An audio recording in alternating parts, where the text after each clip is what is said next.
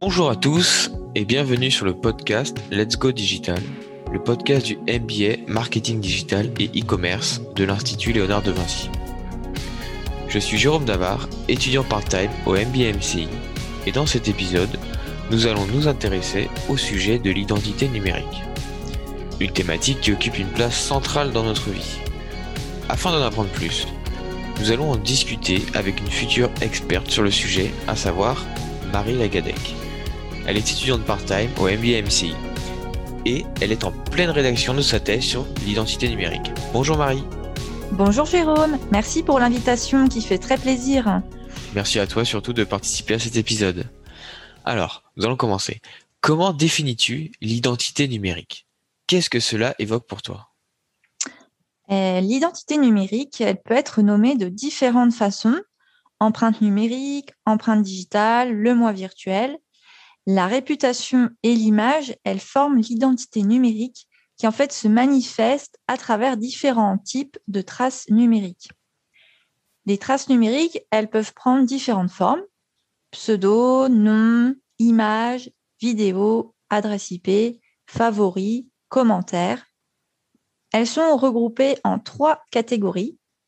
Les traces laissées volontairement par la personne, donc ce qu'elle va dire d'elle-même sur les réseaux sociaux ou sur un blog, les traces de navigation sur des sites e-commerce, par exemple, les traces laissées involontairement par la personne, toutes les informations euh, la concernant qui sont en fait partagées par euh, d'autres euh, individus sur Internet. Les publications, les mentions, des images ou des vidéos. Et ces traces, elles sont collectées par les moteurs de recherche et elles sont rendues publiques. Donc les traces euh, laissées sont vraiment indélébiles et elles ne s'effacent euh, jamais complètement. Par conséquent, euh, personne n'est réellement le détenteur de son identité numérique puisqu'elle appartient aussi aux autres qui peuvent mentionner le nom, poster une photo de la personne concernée sans son accord. Quand on parle de notre identité numérique, on fait souvent référence à la réputation et l'image. Marie, peux-tu nous en dire plus à ce sujet et nous aider à faire la distinction entre les deux? La réputation est la manière dont quelqu'un est connu, considéré dans un public. L'irréputation correspond à l'image véhiculée et ou subie par un individu sur Internet et les autres supports numériques. Quant à l'image renvoyée par une personne aux autres, elle se construit à travers euh, les contenus diffusés sur les réseaux sociaux, les blogs et les autres plateformes. Aujourd'hui, la réputation et la réputation, elles se confondent car notre identité numérique est devenue centrale. La majorité de nos interactions s'effectuent sur Internet. Par exemple, déposer un avis sur un site marchand, publier sur les réseaux sociaux. Et en 2020, chaque Français a passé 2h25 de son temps à surfer sur Internet par jour. De plus, ce que les autres vont partager à notre sujet va rapidement se propager en ligne via les réseaux sociaux surtout si l'information sur nous est mensongère. Sa vitesse de diffusion est six fois supérieure à celle d'une vraie information. En résumé, notre identité numérique est composée de la réputation et de l'image. D'une part, la réputation fait référence à la notoriété et à l'image. D'autre part, l'image regroupe ce qu'on raconte sur nous, ce qu'on montre de nous et ce que les autres perçoivent de nous et disent de nous. Tu nous dis que la réputation et la irréputation se confondent. Peux-tu nous en dire plus? Cela fait une dizaine d'années que chaque personne a commencé à se préoccuper de son identité numérique et plus précisément de sa irréputation. Elle a pris un réel sens après la naissance des réseaux sociaux qui sont massivement utilisés aujourd'hui comme Facebook, Twitter ou LinkedIn. Par exemple, Facebook comptabilise plus de 2,80 milliards d'utilisateurs actifs mensuels début 2021, soit 12% de plus qu'en juin 2020. Sur Internet, nous avons le choix entre être anonyme ou se créer une ou plusieurs identités numériques avec des pseudonymes. Par conséquent, tout ce que nous publions, commentons, likons, partageons reste dans la mémoire d'Internet. la vie privée n'existe plus en ligne puisque toutes les traces numériques sont indélébiles et ineffaçables. Alors concrètement, euh, l'anonymisation, c'est un traitement qui consiste à utiliser un ensemble de techniques de manière à rendre impossible en pratique toute identification de la personne par quelque moyen que ce soit et de manière irréversible, selon euh, la définition de la CNIL. Cependant, l'anonymat est différent de la pseudonymisation. Il s'agit d'un traitement de données personnelles réalisé de manière à ce qu'on ne puisse plus attribuer les données relatives à une personne physique sans information supplémentaire. Donc l'anonymat en ligne est a priori la bonne solution puisqu'elle évite de laisser euh, des traces de son passage en ligne. On voit que dans le monde numérique, la frontière entre identité pour soi et identité pour autrui, elle est poreuse, instable, provisoire et renégociable. Par conséquent, le monde numérique, il contribue à amplifier le soi, c'est-à-dire tout ce qui est le fruit du regard des autres. En effet, le soi, il est composé du moi et du je, avec le moi qui intériorise les rôles sociaux attachés au statut et auxquels nous nous conformons, et le je plus créatif qui tient moins compte des conséquences de l'interaction. Donc l'identité numérique, c'est un outil à double tranchant hein, pour sa e-réputation. Elle offre d'une part une liberté d'expression euh, techniquement sans limite et d'autre part une diffusion publique de ses propos et de ses faits et gestes euh, qui peuvent euh, porter préjudice. Pourrais-tu nous expliquer quel est le but de notre identité numérique et qu'apporte-t-elle? Les enjeux de notre identité numérique vont dépendre de notre degré d'influence dans la société et de notre présence en ligne. De manière générale, les enjeux de notre identité numérique, ils sont euh, d'être visible en ligne dans le cadre de notre vie professionnelle, par exemple pour développer son entreprise, obtenir un nouveau poste ou agrandir son réseau. L'autre enjeu, c'est d'échanger avec les autres à travers les réseaux sociaux, le troisième enjeu qui se dégage, c'est de partager ses connaissances ou son point de vue grâce à un blog.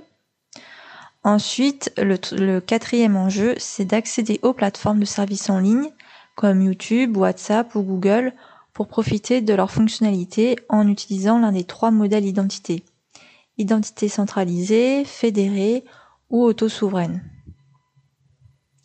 L'autre enjeu, c'est de protéger ces traces numériques et de contrôler leur utilisation notamment pour sa vie professionnelle qui peut être impactée positivement ou négativement en fonction des informations euh, trouvées sur Internet.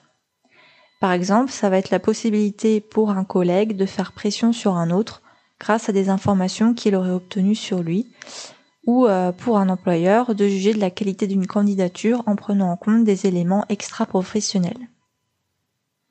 Ces enjeux montrent que notre identité numérique, elle est en permanence tiraillée entre une identité perçue ou voulue, celle qui est protégée et contrôlée, et une identité vécue, celle qui est éparpillée dans les moteurs et les réseaux sociaux. Notre identité numérique, elle va nous permettre de nous construire, de nous définir tout en répondant à nos besoins comme le définit par exemple la pyramide du psychologue Abraham Maslow. appliqué au numérique, cela démarre par un besoin de sécurité lors du choix d'un identifiant. Ensuite, cela passe par un besoin d'appartenance et d'amour à travers les sites communautaires. Puis arrive le besoin d'estime des autres qui passe par la mise en place de stratégies de e-réputation. Enfin, cela passe par le besoin d'estime de soi qui correspond à la dimension narcissique qui préside et achève toute présence ou stratégie identitaire sur le web. Une fois tous ces besoins accomplis, la réputation perçue et l'identité voulue sont en adéquation, l'accomplissement personnel est réalisé.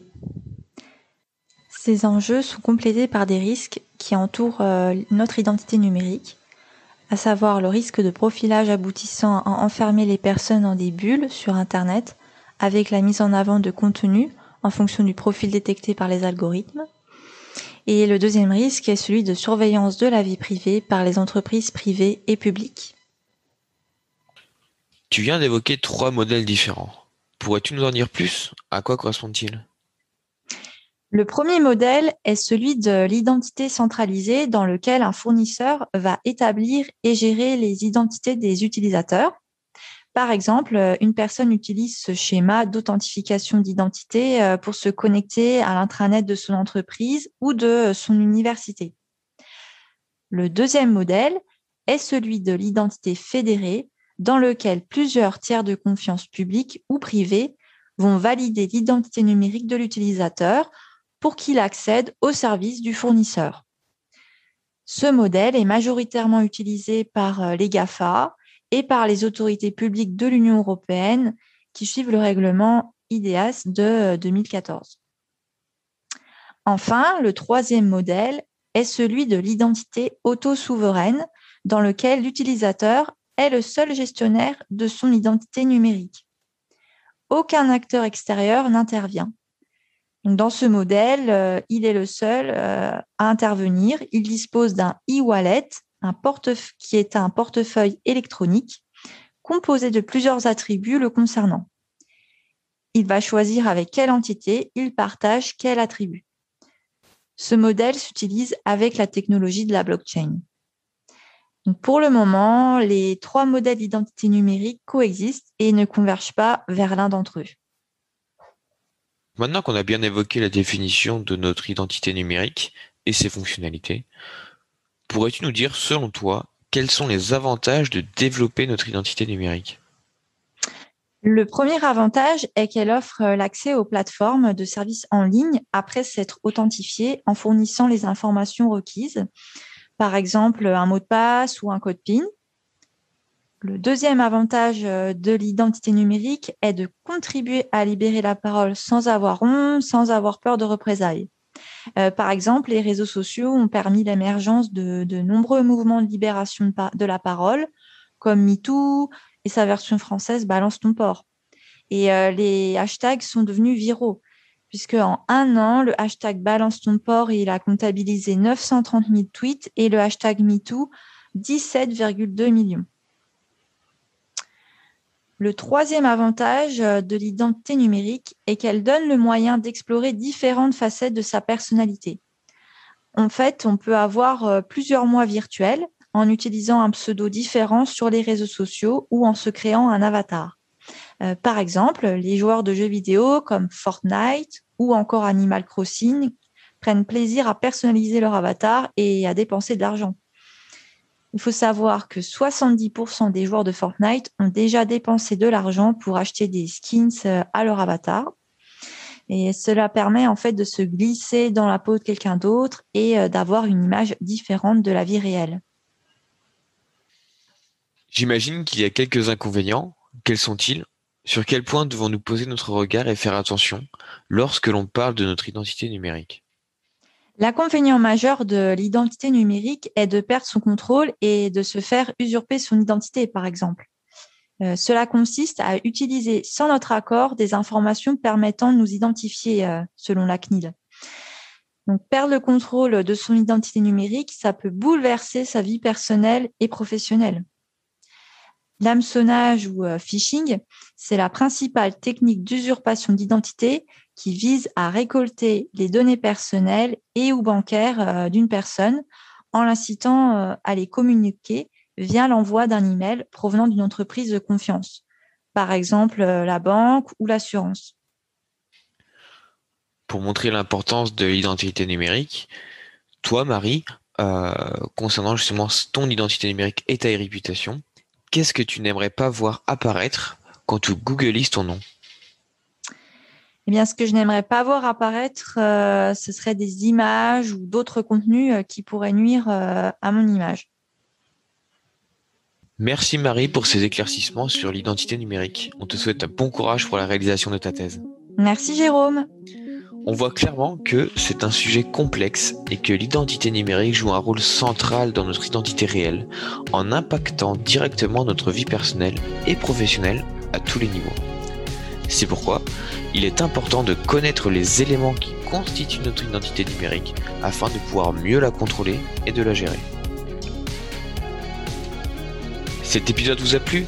Alors abonnez-vous au podcast Let's Go Digital sur votre plateforme d'écoute préférée N'hésitez surtout pas à partager sur vos réseaux sociaux cet épisode. Et si vous êtes sur iTunes, à laisser 5 étoiles. A bientôt pour un nouvel épisode avec le MBA MCI de l'Institut Léonard de Vinci.